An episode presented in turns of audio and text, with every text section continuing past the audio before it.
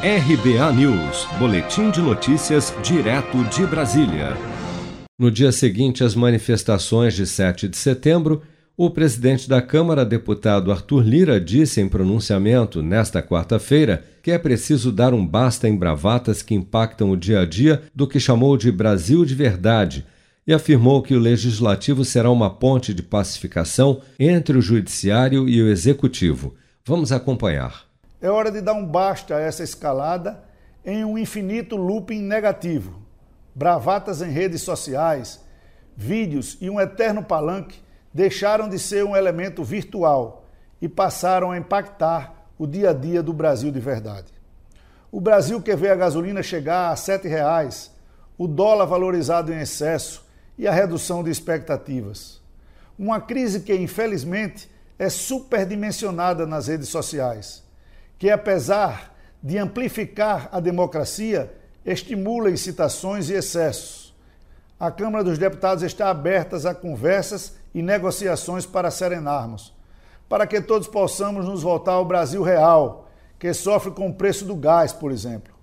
A Câmara dos Deputados apresenta-se hoje como motor de pacificação. Na discórdia, todos perdem. Em tom conciliador, ainda durante seu pronunciamento, Arthur Lira cobrou que o Executivo e o Judiciário se voltem para o trabalho encerrando desentendimentos. Esta casa tem prerrogativas que seguem vivas e quer seguir votando e aprovando o que é de interesse público. E entende e estende a mão aos demais poderes para que se voltem para o trabalho, encerrando desentendimentos. Por fim, vale lembrar que temos a nossa Constituição, que jamais será rasgada o único compromisso inadiável e inquestionável que temos em nosso calendário está marcado para 3 de outubro de 2022, com as urnas eletrônicas. São as cabines eleitorais, com sigilo e segurança, que o povo expressa sua soberania. Em relação ao voto impresso, Lira salientou que o assunto já foi decidido pelo plenário da Câmara. Abre aspas não posso admitir questionamentos sobre decisões tomadas e superadas, como a do voto impresso. Uma vez definida, vira-se a página, fecha aspas, enfatizou o presidente da Câmara dos Deputados.